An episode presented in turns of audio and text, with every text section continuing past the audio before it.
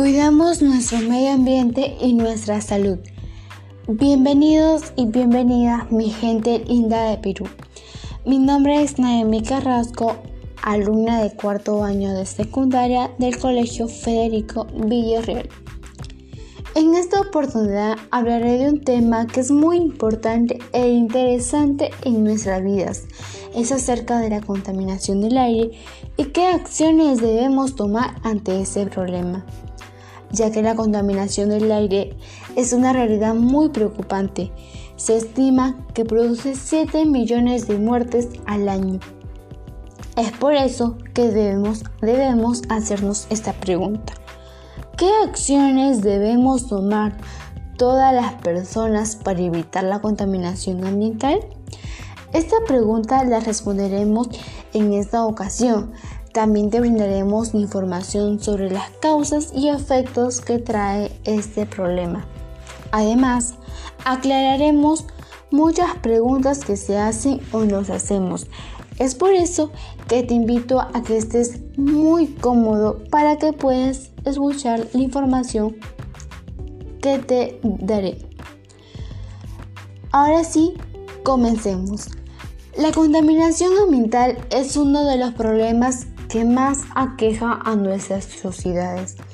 En los últimos tiempos, las acciones de los ciudadanos y ciudadanas han traído consecuencias graves al ambiente. Hay un 90% de la población mundial que respira niveles peligrosamente altos de contaminación de aire. El último informe mundial de la calidad del aire del 2020 nos dice que nuestro país es el tercer país con contaminación en una escala moderada. Nosotros respiramos 450 litros de aire por hora. Pongámonos a pensar, ¿qué hay en el aire? qué respiramos y qué tan buena es la calidad del aire. Hay muchos factores que afectan la calidad del aire, del aire que respiramos. Por ejemplo, los automóviles. Las industrias que es uno de los factores de la contaminación debido a la quema de combustibles, combustibles fósiles como por ejemplo el carbón.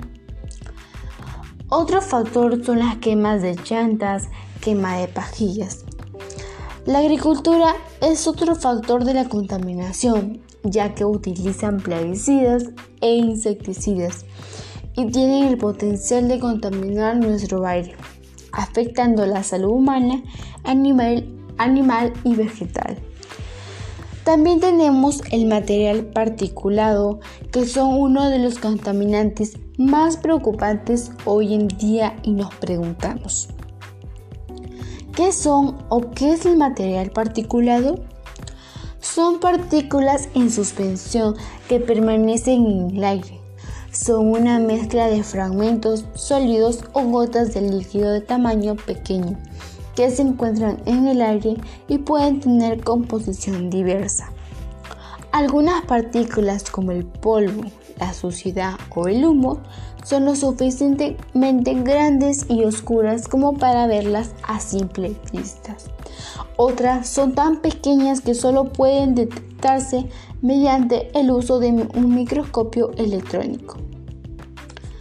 Hay dos tipos de partículas contaminantes que son PM10, partículas inhalables con un diámetro de menor a 10 micras esto proviene de las calles sin pavimentar y actividades de construcción. PM2,5 partículas con un diámetro menor a 2,5 micras, cuyas fuentes de origen son principalmente el parque automotor, industrias e incendios. Queridos oyentes, también tenemos entre los principales contaminantes son los contaminantes primarios, que son sustancias emitidas directamente a la atmósfera por una fuente de emisión determinada, y los contaminantes secundarios, que son el resultado de reacciones entre contaminantes primarios y otras sustancias químicas. Además, tenemos cuatro fuentes de emisión, emisiones que son las fuentes fijas, que es una fuente de emisión que no se traslada, manteniéndose en un solo lugar. Ejemplo, chimeneas industriales y fogatas. Tenemos las fuentes móviles, que son fuentes de emisión que pueden trasladarse con facilidad, emitiendo contaminantes durante su recorrido. Ejemplo, automóviles, automóviles, camiones, aviones, entre otros. Otros son las fuentes de aire, que incluyen una o varias actividades distribuidas en un espacio determinado. Ejemplo, comercios, casas, entre otros. Por último, tenemos las fuentes naturales, que son aquellas que no provienen directamente de actividades humanas y son emitidas por los fenómenos, como la emisión de dióxido de carbono, CO2, por los bosques o cultivos, u otros gases que se emiten en los volcanes, manantiales de aguas sulfurosas, entre otras.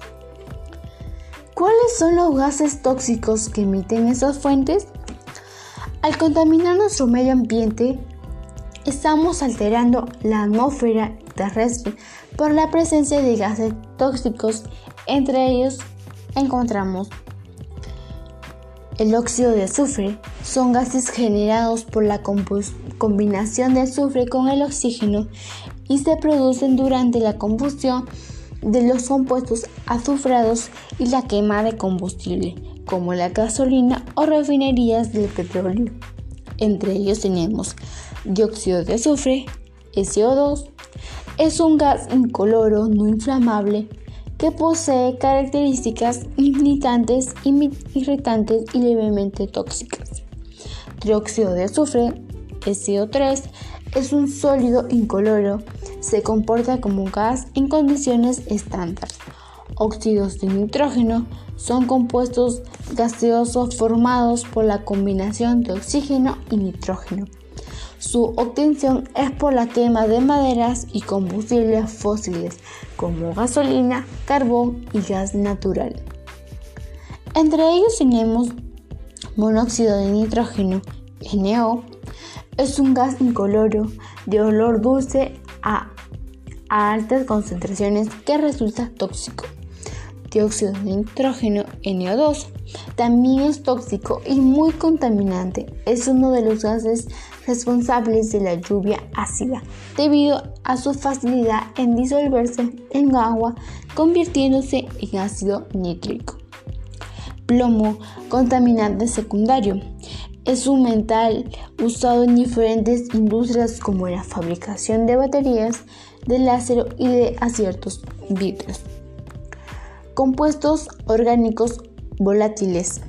Son sustancias que contienen carbono y que se presentan en estado gaseoso o son muy volátiles a temperatura ambiente. Al reaccionar con óxidos de nitrógeno forma ozono O3. Además, el ozono O3 es un gas compuesto de moléculas de ozono O3 que forma una capa y cumplen la función de filtrar los rayos ultravioletas provenientes del Sol y así evitar que el 90% de la radiación solar ultravioleta atraviese la atmósfera. La capa de ozono tiene un grosor de 10 a 20 kilómetros que envuelve a todo el planeta como una burbuja. Es muy importante esta capa ya que actúa como filtro de la radiación ultravioleta UV, que puede tener impactos severos sobre la salud humana y el medio ambiente.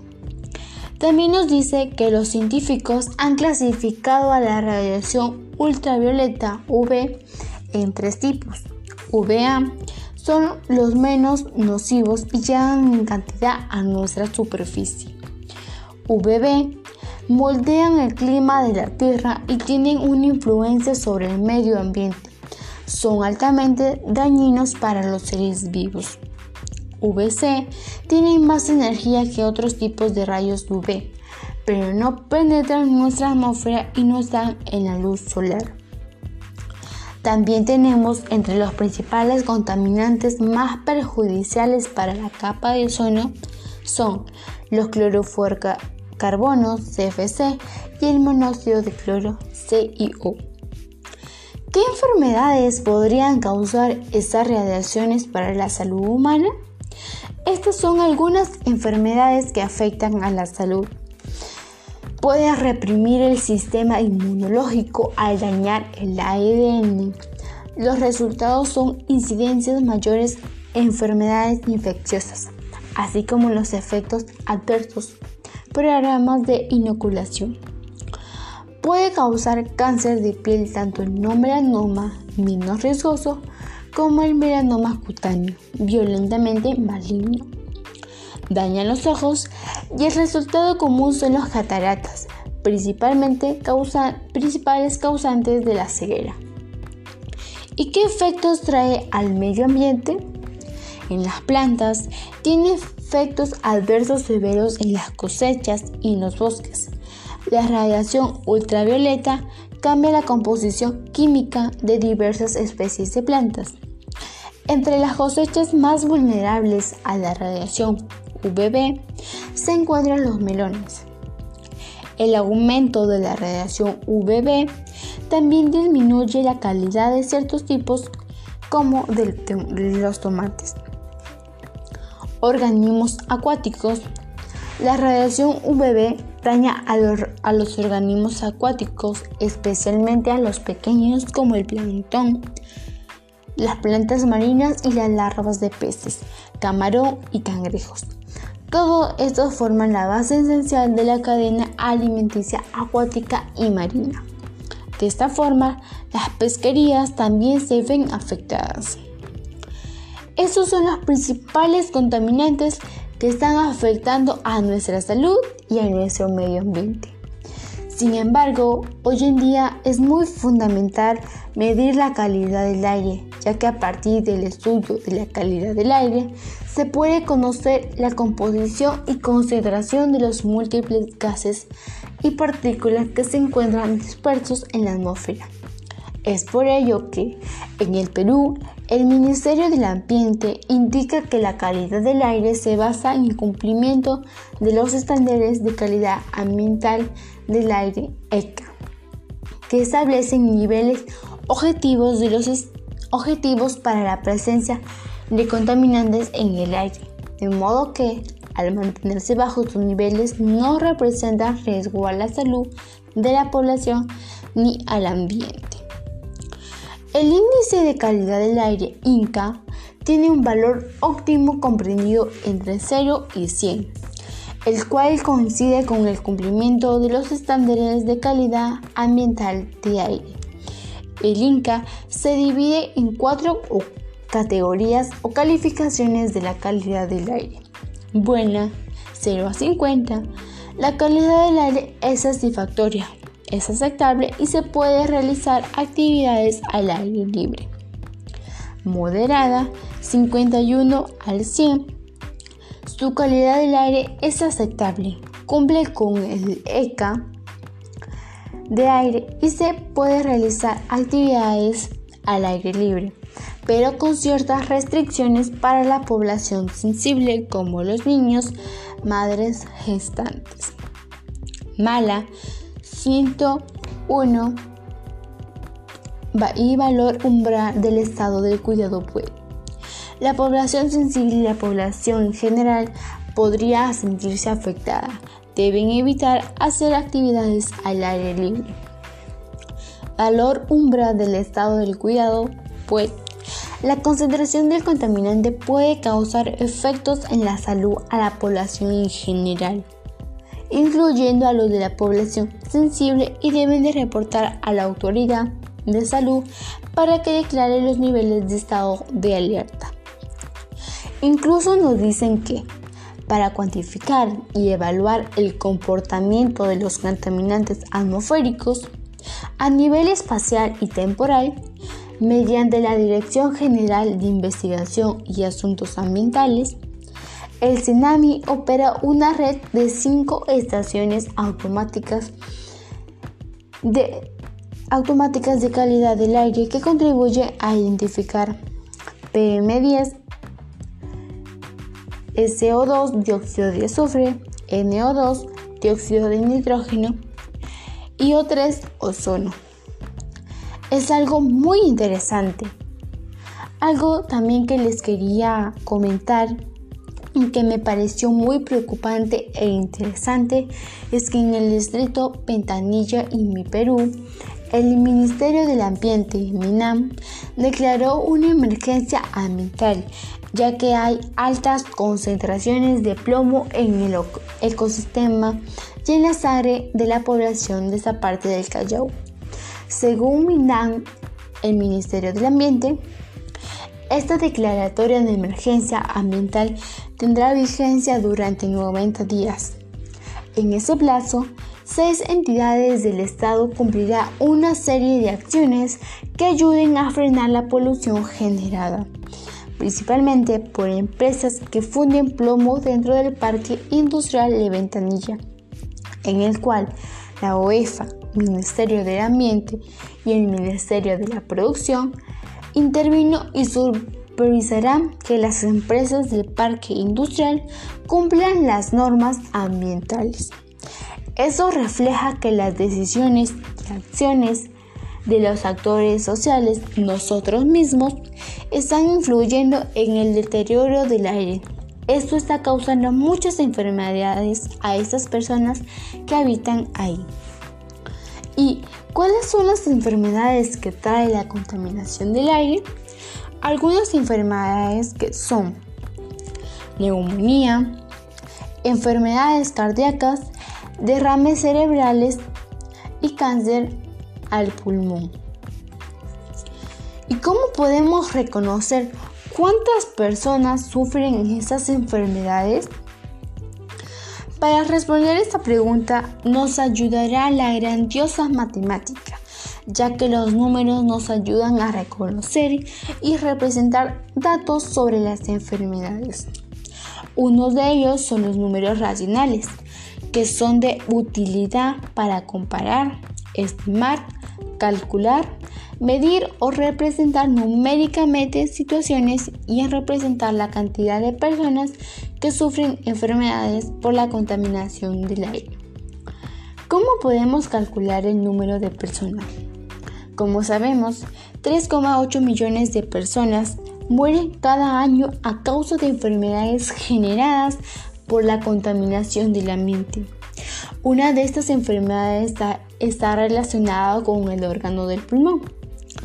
Para saber la cantidad exacta de personas que sufren enfermedades a este órgano es, es si sabemos que son el 55% de la cantidad total, lo que haremos es calcular el 55% de los 3,8 millones de personas, lo cual nos da como resultado que son el 2,9 millones de, millones de personas que sufren a esta enfermedad a este órgano, a esta enfermedad.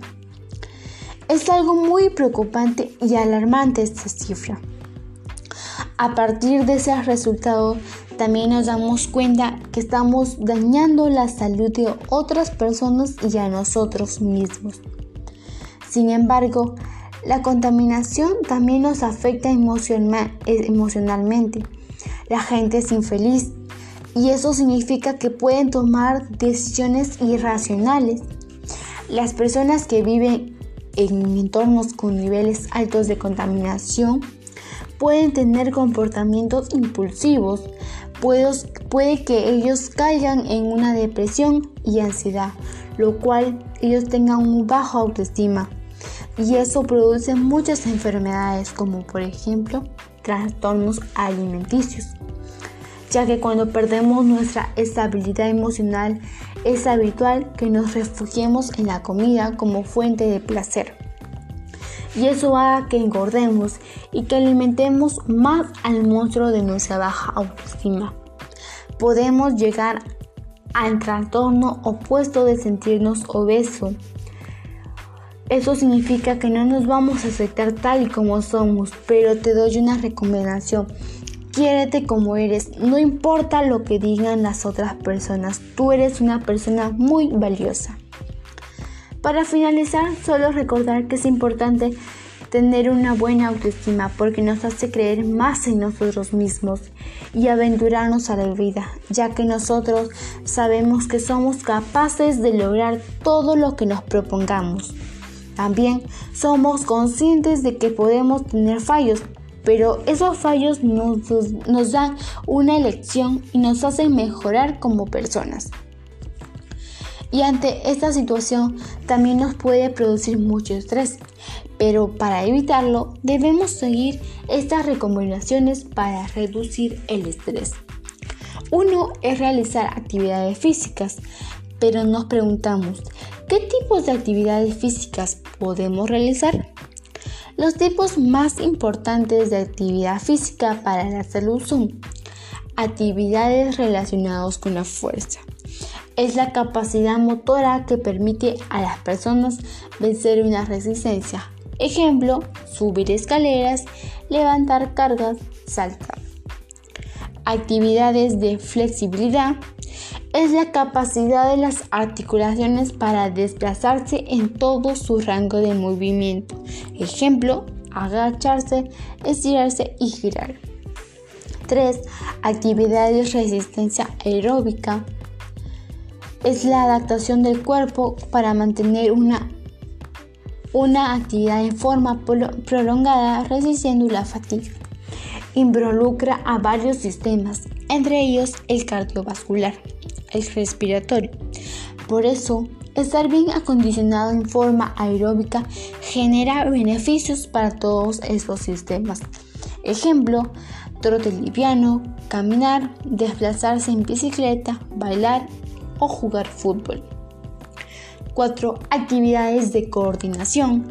Es la capacidad que integra el sistema nervioso y el aparato, aparato locomotor para generar y limitar los movimientos. Esta, esta, cualidad es necesaria durante toda la vida para realizar actividades cotidianas en forma enérgica y con menor riesgo de caídas. Ejemplos, juegos con pelota, bailar, danzar, entre otras. ¿Y con qué intensidad, intensidad podemos realizar esos ejercicios? Intensidad refleja la velocidad a lo que se realiza la actividad o la magnitud del esfuerzo requerido para realizar un ejercicio o una actividad.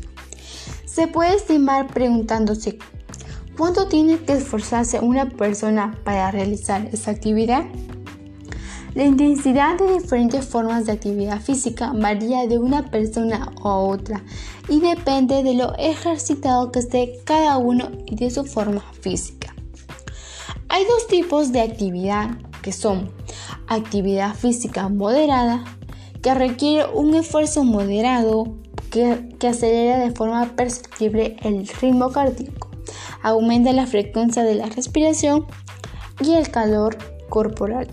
Por ejemplo, caminar a paso, a paso rápido o trotar, bailar, tareas domésticas, participación activa en juegos y deportes con niños y niñas y paseos con animales domésticos.